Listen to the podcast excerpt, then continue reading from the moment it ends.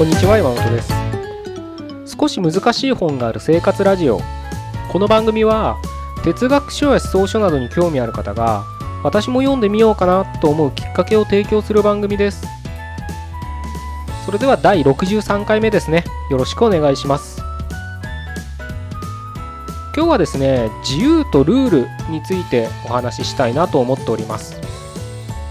まあ、ここ何回か自由についてはあのお伝えしたことあるかと思うんですけれど、まあ、それをまた違った角度で、え眺められたらなという思いで、え今のところいますので、あのこれを聞いてくださるあなたもちょっと自分の中で自由って何だろうとかねあのルールって何だろうっていうのをなんか漠然とでもねあると思うのでそれをちょっとあの自分が思ってるものとまあ今日僕がお伝えするものが同じなのか、もしくは違うのか。同じなら全部同じなのか、ちょっと違うのかとかね。違うならどういったところが違うのかっていう視点でね、聞いていただけたら、より自分事として捉えられるのかなというふうに思いますので、よろしくお願いします。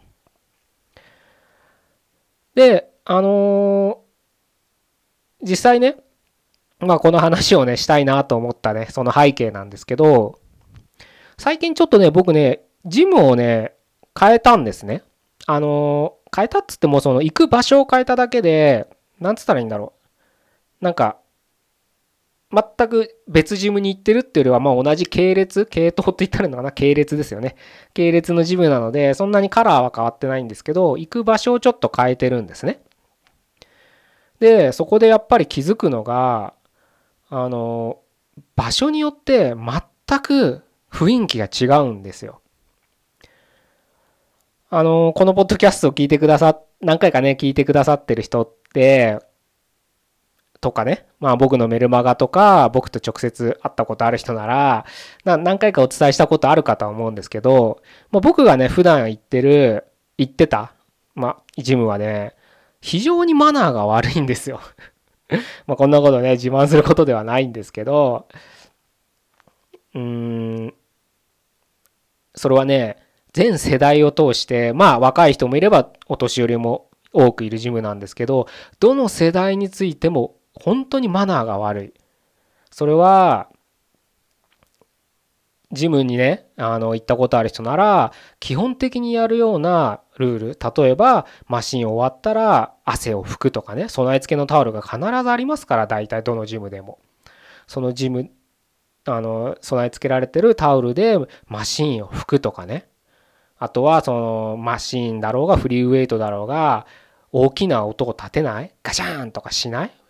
ダンベルとかをバーンって投げない？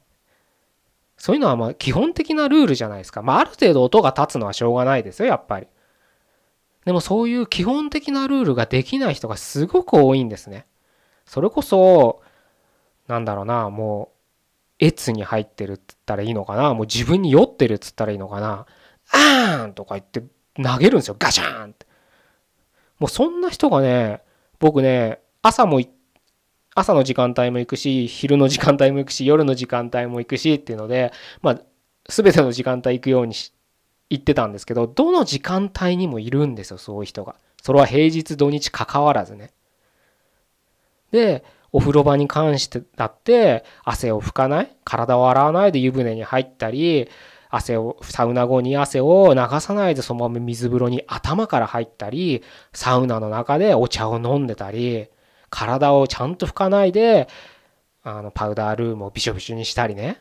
もうね、本当にそういう人が多いんですよ。びっくりしますよ。で、なんつったらいいんだろうな。もう自分の家なんですよね。毎日、そういうね、毎日来てる人が多いから、まあ、その人から見たら僕も毎日行ってるんで、同じかもしれないですけど、もうね、靴もロッカーにしまわないで、そのベンチにそのまま置きっぱにしたりとか、もうね、非常にマナーが悪い。でね 最近気づいたんですけど、職員っていうんですか、スタッフのマナーも悪いんですよ。あの、掃除をね、してくれてるおじいさんとかいるんですけど、そういう人もね、マナーっていうかね、仕事はしてるんですよ。でもね、なんだろうな、自分の仕事、床とか拭くのが仕事ですから、掃除とかね、ゴミとか片付けるのが。それを妨げる人はたとえゲストだろうがそんなお客ですよね来てる人だろうが俺の仕事を妨げるなばりになんかねガシャガシャやるんですよこっちがねトレーニングしてんのにその横でなんかすごいなんだろうな。来て床とかなんかコロコロかけるんですよ。いやでもおじさん今ここでやってるんだけどみたいな。ほんとねスタッフのね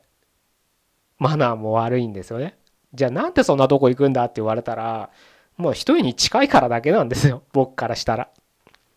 なのでまあそういったところ行ってたまあ行ってたっていうかまあこれからも行くんですけどただちょっとね用があってあの違ううんところに行くことがあったんであ近くにあるから行ってみようと思ってそこに何回かあの続けて行ったんですけどそこはね非常にマナーがいい というか当たり前な状況ですね。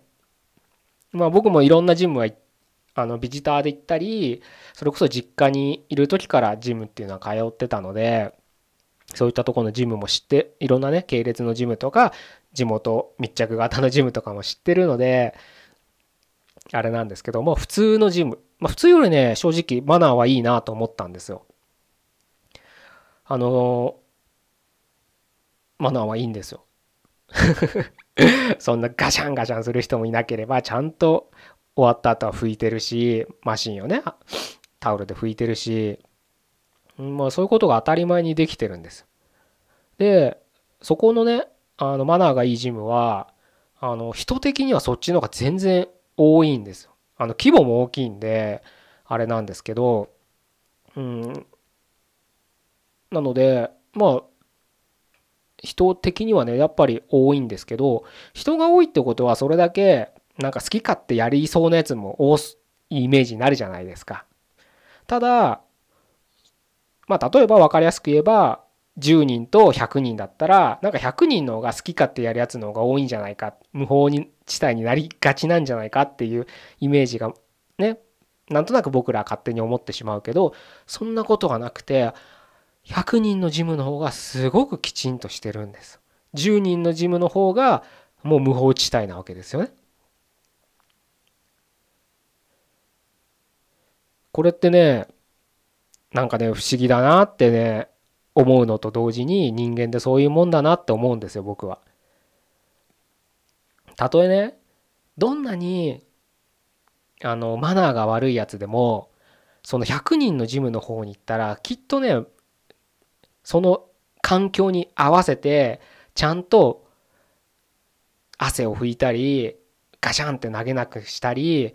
あの体をちゃんと拭いて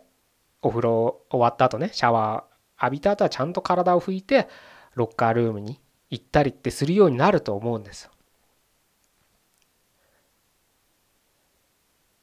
よく旅館とかのトイレでスリッパは揃えてくださいって張り紙があるのとないのとで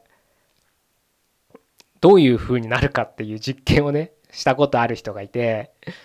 まあそれはね皆さんもあの想像していただければすぐ分かると思うんですけど張り紙が1枚あるだけでスリッパをちゃんと揃えるんですよ人って。不思議なんですけど。でもスリッパを揃えてくださいって張り紙がないともうトイレの前にはスリッパが散乱するんです。人間って不思議ですよね。あのコンビニのトイレと一緒ですよ。いつもきれいにお使いいただきありがとうございますって書いてあるだけでちゃんときれいに使うんですよ人は。何も書いてなかったらたった一回そこのトイレだからっつって汚なんかびちゃびちゃにするんですよ人間って 気にしないんですよそういうの。不思議だなと思うんですよね。なので、うん、これはねさっきのジムの100人と10人の例に戻りますけどあの残念なことなのかもしれないですけどその10人のジムで1人ね規律を守って正しくやるっていうのは大切なことなんですけどうん10人中ね9人がもう無法地帯暴れまくってるとこで1人だけ真面目にやっててもやっぱり報われないことは多いんです。あの実際僕がそうなわけですよ。あの自分をなんかそんな正しく言うわけではないですけど僕はそのジムに10人のジムに毎日のように行ってますけど行ってましたけどねそれでまた行くでしょうけどな。行くでしょうけどでもやっぱりそこでは僕はきちんとマナーを守ってトレーニングをしようっていうのは決めてるからやるんですけどでも僕が一人そこできちんとマナールールを守ってようが残りの9人はもう我が家ですから好き勝手やるんです。でも100人のジムの方は確かにねあの筋トレとかしてたら最後追い込んだ後ってもうバーンって投げたくなる瞬間はあるんですよ。もう最極限まで追い込んでるからね。でもやっぱりそれでも最後追い込んだ追い込んで終わってゆっくり置くっていうことがするっていうのはすごく規律がないとできないことですよね。それはルールって言い換えてもいいんですけど自分の中のルールでもそうですしそのジムの中のルールでも大きい音を立てないでくださいってちゃんと張り紙が貼ってあるわけですよ。だからそれに従って守るわけですよね。これをね個人の自由っていう側面で見てみたいんですけど10人のジムの方が個人の自由で言えば大きいですよね。100人のジムで言えば小さいはずですよ。だって、あーって投げれる自由と投げれない自由。まさに自由が大きいのは10人の方ですよね。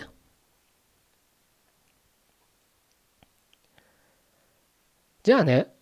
その10人のジムと100人のジム、どちらがその社会って言ったらいいのかな？組織って言ったらいいかもしれグループって言ってもいいかもしれないですけどどちらが良いグループなのかっ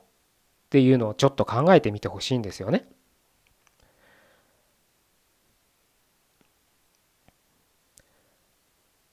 僕はね今そのなぜその10人のジムに行くのかっていう理由をねただ近いだ近いからって言いましたけど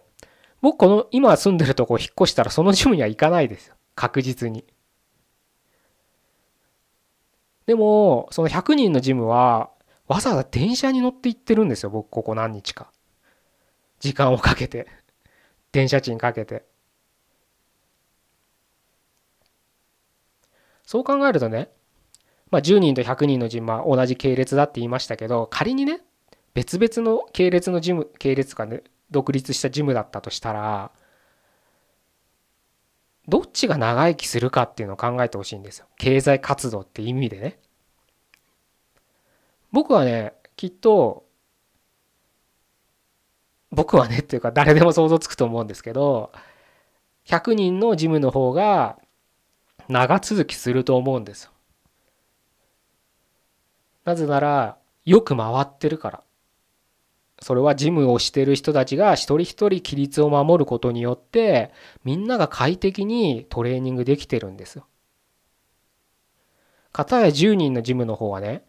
よく僕朝会うおじいさんがいるんですけどそのおじいさんを僕に会うといつも小言で言ってきますよ。ほんとここマナー悪いよなっつって。変なやつばっか増えてって言ってきますよやっぱり。やっぱそのおじいさんも、まあ、近いから来てるんだ俺はまあ別にねそんなあの激しくトレーニングするわけじゃないから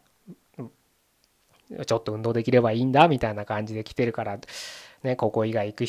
つもりはないんだけどみたいなことを言ってますけどただここは本当にどうしようもねえやつが多いよなって僕に愚痴ってくるんですよ。やっぱりそこで過ごしてる人たちの一人一人はどうしようもない何かの理由で来てるけど僕みたいに近いから来てるとかね仕事場が近いから来てるとか、うん、そういう理由でね来てる人はいますけどただその制限が外れたらそのジムには来ないんですよきっと。そしたら遅かれ早かれそのジムは破綻しますよね。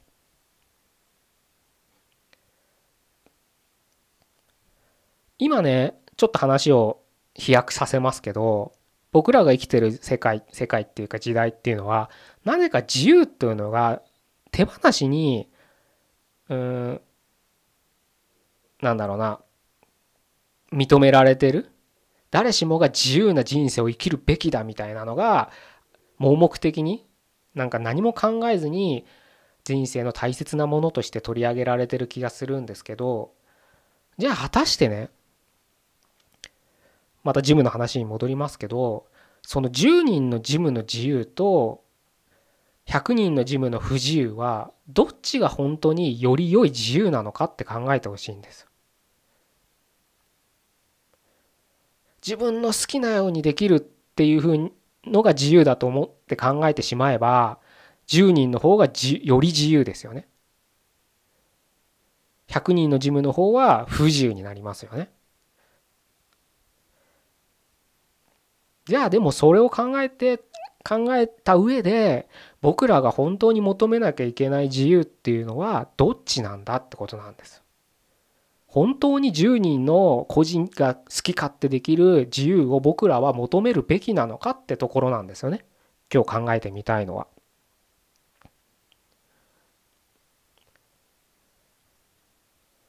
ルール規律っていうのをやっぱり人間こうしろああしろって言われたら嫌ですよね。特に10代とか20代あの学生の時はみんな反抗期あったわけじゃないですか。で髪の毛を茶色く染めるなとか男だったらね耳に髪の毛がかかるななんてね今あるのかわからないですけど僕らの時にはまだありましたからねそういう学校規則みたいなのがね今じゃねそんなのしたらなんか親がいやいや文句言う時代なのかもしれないですけどそういった規律にやっぱり10代の時は反抗したくなるわけじゃないですか。夏休みになったら髪を染めるやつとかいましたよね。まあそういった、まあ、反抗心っていうのがね人間というのはあるのかもしれないけどじゃあでとはいえねその規律がないじゃあ本当に個人の裁量本当に自由だってねなんか昔いましたよねそんな芸人 でそれを与えられたら個人はどうなるかってことなんですその10人のジムはねみんな自由だっていうトレーニングやってますけどそのせいでその社会そのジムが成り立たなくなったらその自由だっていう場所すらなくなっちゃうんです。毎日トレーニングしてね自由だってトレーニングしてる自分たちが毎日通うべきジムがなくなっちゃうんですよ。自分たちが好き勝手やってたがゆえに。経営が成りたくな成り立たなくなって。そういうことって往々にしてあると思うんですよね。もっと大きな視点で考えてもいいですよ。日本という国って考えてもいいかもしれないですよね。国民、日本国民が全員好き勝手やったら、果たして日本っていう国？国だって考え方によっちゃ経営と一緒ですからね。財政とかね、いろいろ問題になってますよね。一番難しい経営ですよね。そういった意味だと。国を経営するっていうのは。その中の国のっていう社会に属してる国民一人一人がみんな好き勝手やるんですよ。自由だってガシャンガシャンって頭から水風呂入るんです。ダメって言われてる場所でお茶を飲むんです。スリッパも揃えないんです果たしてそんな国ってどうなっちゃうんですかね？なかなか難しい問題ですよね。まあだからって、もう全員右向け右みたいなね、独裁国家がいいのかって言われたら、それはそれで違いますよね。まあ歴史がそれを証明してるわけじゃないですか。まあね、ここまでその大きな問題として考えなくてもいいんですけど、その小さなね、さっきの10人のジム、100人のジムっていう自分の生活レベルでもいいんですよ。落とし込んだ時に確かに周りは好き勝手やってるけど果たしてそれに同調して自分も合わせていいのかっていうところなんですよね。僕はその10人のジムに行こうがやっぱりきちんと自分がやるべきことはやろうっていうふうに決めてるんですよ。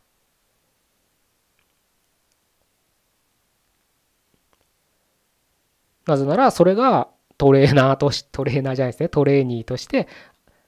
しなきゃいけないやらなきゃいけないルールだと僕は自分の中で規律を作ってるからなんですね。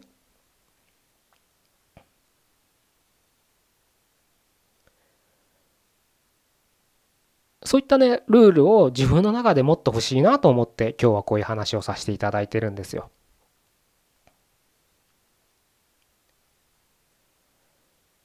まあ皆さんねいろんな社会に属してると思います。それは一つの社会じゃなくて、まあ、日本っていう社会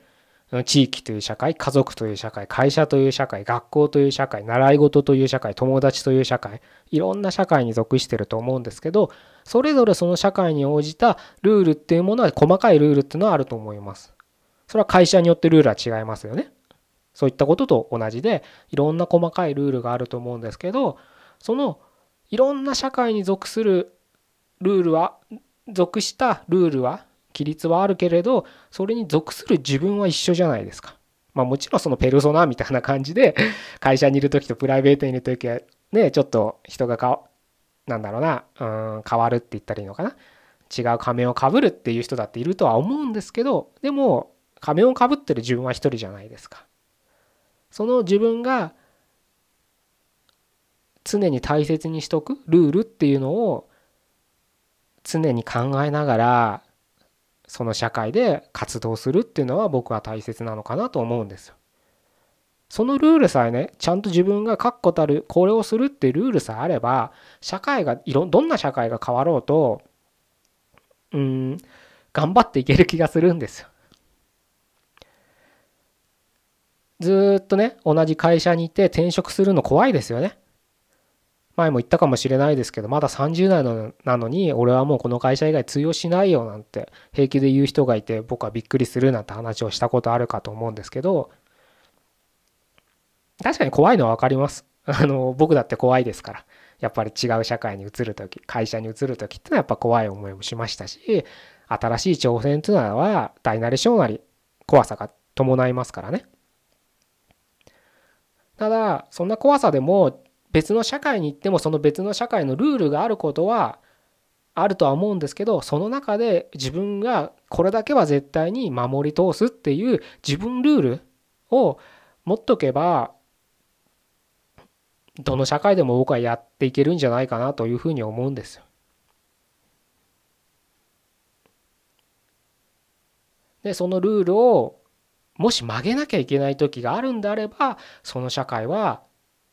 その属した社会はあなたにとって適正な場所じゃなかったってことでもう早々に退散すればいいんです。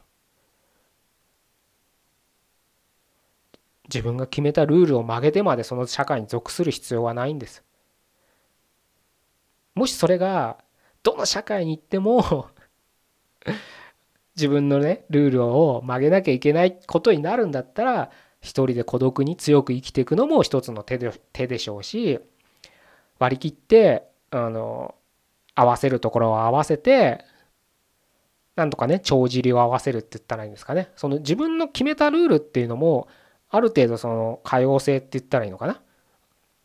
ガチッとねもうガッチガチなルールではなくてある程度その自分の年齢とかもね考え方も変わるでしょうから月日が経てば、うん、変化っていうのを受け入れつつ周りに合わせつつっていうところをしても僕は全然構わないと思うんでそういった調整をしながらうまくね世渡り世渡り上手じゃないけどうまく、うん、適用していくっていうのもんそれはねあの自分あなたなりのスタンスで決めていただければいいのかなというふうに思うんですけれど実際ねそのルールを持ってるか持ってないかで生き方に違いが出ると僕は感じてますので、うん、ぜひ、あのー、そういうね、思想をね、自分の中で持っていただければいいんじゃないかなというふうに思いますね。でも、本当、あれですよ。あの、ね、普段だったら歩いていける、10人のジム歩いていけるところなんですけど、わざわざ本当ね、電車乗ってね、電車乗ってその駅からまた歩くんでその100人のジムは変な話1時間ぐらいプラスして余計にかかるわけですよ。まあ普通だったら面倒くさいわけじゃないですか。でもやっぱその面倒くさい思いをしてするとまたそのなんだろうな今まで気づけなかった視点っていうのも得られることができますし、うん、それこそトレーニングレベルで言えば器具も面白いのがいっぱいあったし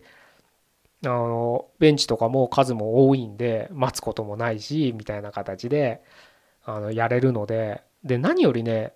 トレーニング中のストレスがねほんと少なくて集中できるんですよね。質は高まってるんですよ。っていう感じがします僕自身。あの 10人のジムだと本当ねほんとまだの悪いやつが多いから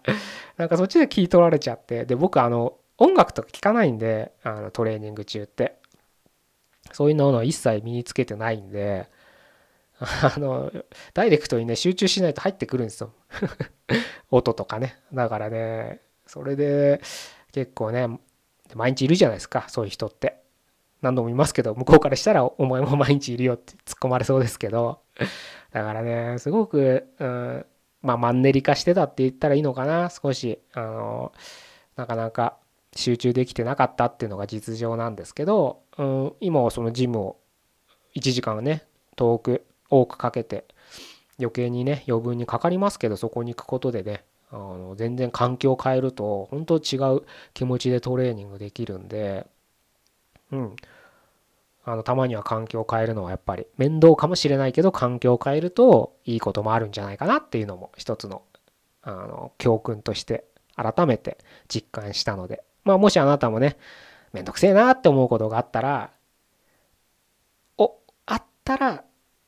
進んでそのめんどくさいことをやってみたらもしかしたらねあのそっちが良き方に転がるかもしれないんでやってみたらいいんじゃないですかね。